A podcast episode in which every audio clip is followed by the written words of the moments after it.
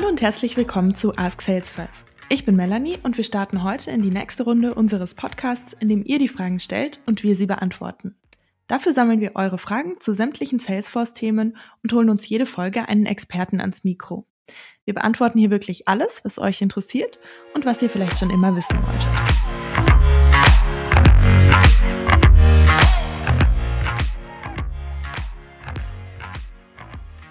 Heute ist zum ersten Mal die Laura dabei, unsere Pardot-Expertin. Schön, dass du heute da bist. Hi Melanie, danke, dass ich da sein darf und äh, ich freue mich sehr, so ein bisschen was zum Thema Pardot und äh, Webinare auch mit euch teilen zu können. Ja, wir sprechen heute über Webinare und in diesem Zusammenhang natürlich über das Salesforce eigene B2B Marketing Automatisierungstool Pardot. Webinare könnte man auch als die Geheimwaffe des Content Marketing bezeichnen, denn richtig eingesetzt gibt es hier einfach unglaubliche Potenziale für zum Beispiel eine kostengünstige Lead-Generierung. Und dazu haben wir von euch vier Fragen zum Thema gesammelt. Die Fragen hat uns Jonas zukommen lassen. Seine erste Frage lautet, wie kann ich ein Webinar möglichst automatisiert und mit wenig manueller Arbeit umsetzen? Genau, ähm, Melanie, wie du gerade ja auch schon einleitend ähm, gesagt hast, ähm, Pardot ist da genau das richtige Stichwort. Denn wenn wir über Webinare sprechen, dann meinen wir auch vorrangig, dass wir B2B, also Unternehmenskunden, äh, integrieren wollen in unsere Prozesse, dass wir auf unsere Produkte aufmerksam machen wollen äh, im Rahmen von spannenden Themen, informativen Sessions, die wir mit denen machen können. Und dafür müssen wir es ja auch wirklich schaffen, ähm, dass wir das Interesse für diese Veranstaltung wecken können.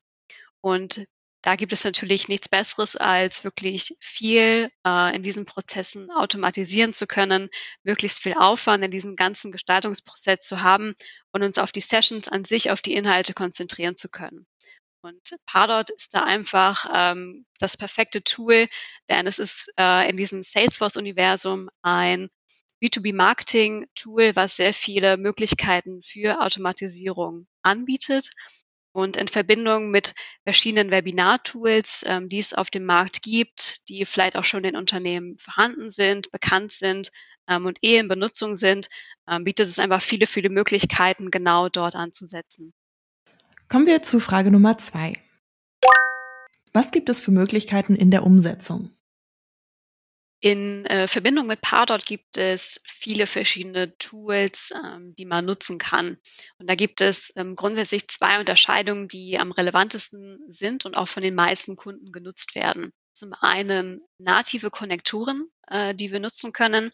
Das sind äh, kostenlose Lösungen, die es auch schon seit vielen Jahren am Markt gibt, ähm, die ein Kunde nutzen kann, um so ein Webinar-Tool mit Pardot zu integrieren. Da gibt es zum Beispiel GoToWebinar. Das ist ähm, eine Lösung, die von vielen Kunden auch äh, genutzt wird, um äh, diese ganzen Features, die man benötigt, äh, um diese äh, Webinare darzustellen, aufzusetzen, ähm, dann damit integrieren kann. Dadurch, dass es sich um einen nativen Connector handelt, sind äh, diese beiden Tools auch wirklich sehr eng miteinander verzahnt. Das heißt, dass, halt, dass viele Features, die wir in Pardot haben, ähm, auch mit diesem Tool zusammen benutzt werden äh, können. Es gibt zum Beispiel die Möglichkeit, Aktivitäten ähm, in Pardot von den äh, Kunden darzustellen. Äh, sei es jemand hat zum Beispiel eine E-Mail geöffnet, so können wir auch in dem Tool darstellen, wenn jemand ähm, an dem Webinar teilgenommen hat. Das bedeutet, dass wir diese Informationen wieder weiterverwenden können, zum Beispiel ähm, in weiteren Automatisierungen, in weiteren Journeys. Das ist immer ganz schön, wenn man dann durch diese Tools genau diese Informationen ähm, auch weiter benutzen kann. Und daneben gibt es noch die Möglichkeit, ähm, Webinar-Plugins ähm, oder auch Drittanbieter-Konnektoren zu nutzen.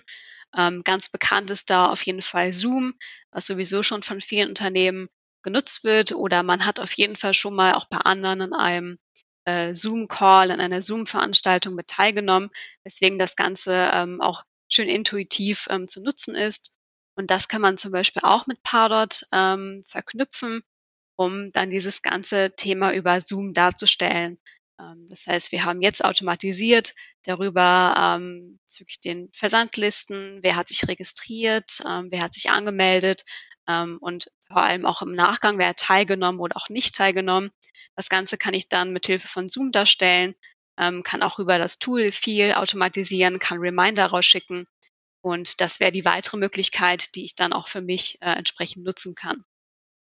Frage Nummer drei lautet, was benötige ich in der Vorbereitung? Es gibt natürlich ähm, gerade in der Vorbereitung eine, einige Schritte zu beachten, ähm, um wirklich diesen ganzen Prozess einmal sauber aufgesetzt zu haben und alle Funktionalitäten auch wirklich äh, zu nutzen. Step 1 ist natürlich, ähm, mich dann auch für ein Webinar-Tool zu entscheiden, den Connector aufzusetzen.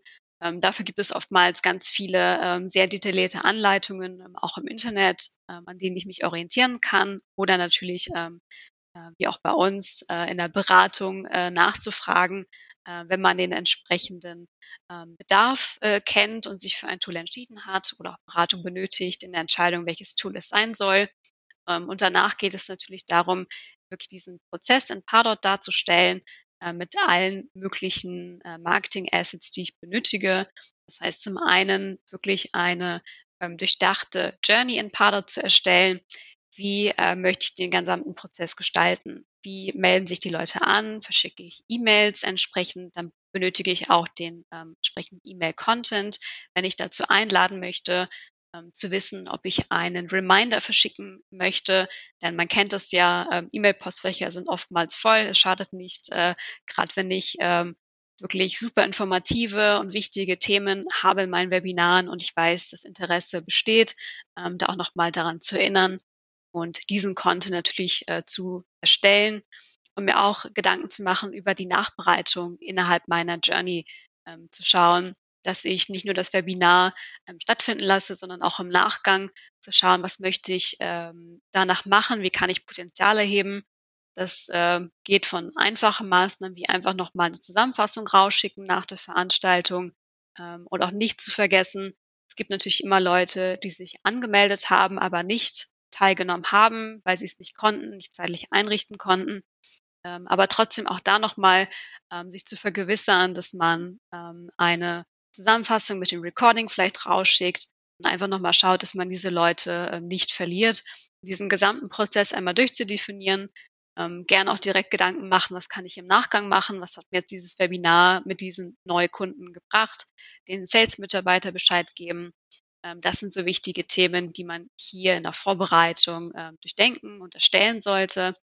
Und ähm, was dazu auch gehört, natürlich zu überlegen, wie möchte ich meine Formulare integrieren, wie sollen sich die Leute anmelden können, ähm, auch auf der Website entsprechend ähm, eine Anmeldung anzubieten, ähm, entsprechend als iFrame auf der Website ähm, einzubinden oder auch eine ganze Landingpage vielleicht zu erstellen, wenn ich mehrere äh, Webinare mache, vielleicht sogar eine ganze äh, Webinar-Reihe mir überlege, dann ähm, vielleicht auch hier den Aufwand einzugehen, ähm, da wirklich äh, schöne Marketing-Assets zu erstellen und wenn ich es einmal durchdacht habe, dann auch nachhaltig äh, nutzen zu können ähm, und das so ein ja, Selbstläufer wird, über den ich mir dann als Marketing-Mitarbeiter auch ähm, keine Gedanken mehr machen muss, nur noch zu den Inhalten, worauf ich mich ja auch konzentrieren möchte und wirklich ähm, ja, coole ähm, Webinare anzubieten, die den Kunden auch wirklich was bringen und dort auch den Kaufanreiz dann äh, schaffen können. Und dann sind wir auch schon wieder bei der letzten Frage für heute. Wie wähle ich das richtige Tool für mich aus? Bei der Auswahl des Tools ähm, gibt es natürlich wie bei jeder Unternehmensentscheidung viele wichtige Faktoren, die auch wirklich von Unternehmen zu Unternehmen äh, unterschiedlich sind.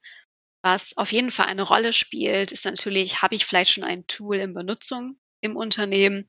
Ähm, gerade zum Beispiel, wenn ich an Zoom denke, viele Unternehmen nutzen das bereits oder kennen das. Ähm, das ist natürlich immer einfacher, etwas ähm, dort, dort auch zu integrieren und auch im Zusammenhang mit Pardo zu nutzen, wenn ich da bereits Vorerfahrung habe ähm, und auch weiß, ähm, bringt mir das Tool was? Ist es gut so aufgestellt? Kann ich das nutzen? Bietet das alle Features, ähm, die ich ähm, benötige? Und wenn ich da bereits Vorerfahrung habe, dann natürlich gerne dieses Tool auch weiter nutzen. Wenn ich sage, das hat irgendwie ähm, entsprechende Dinge, die noch fehlen, irgendwelche Features, die ich gerne hätte, dann natürlich immer ähm, die Empfehlung nochmal zu schauen, was gibt es am Markt, sei es jetzt dann wirklich ähm, auch zu schauen, welche Lösung möchte ich den nativen Connector, möchte ich ähm, das Plugin, den Drittanbieter, weil hier entsprechend gibt es auch verschiedene äh, Limitierungen, die ich dann auch zu berücksichtigen habe.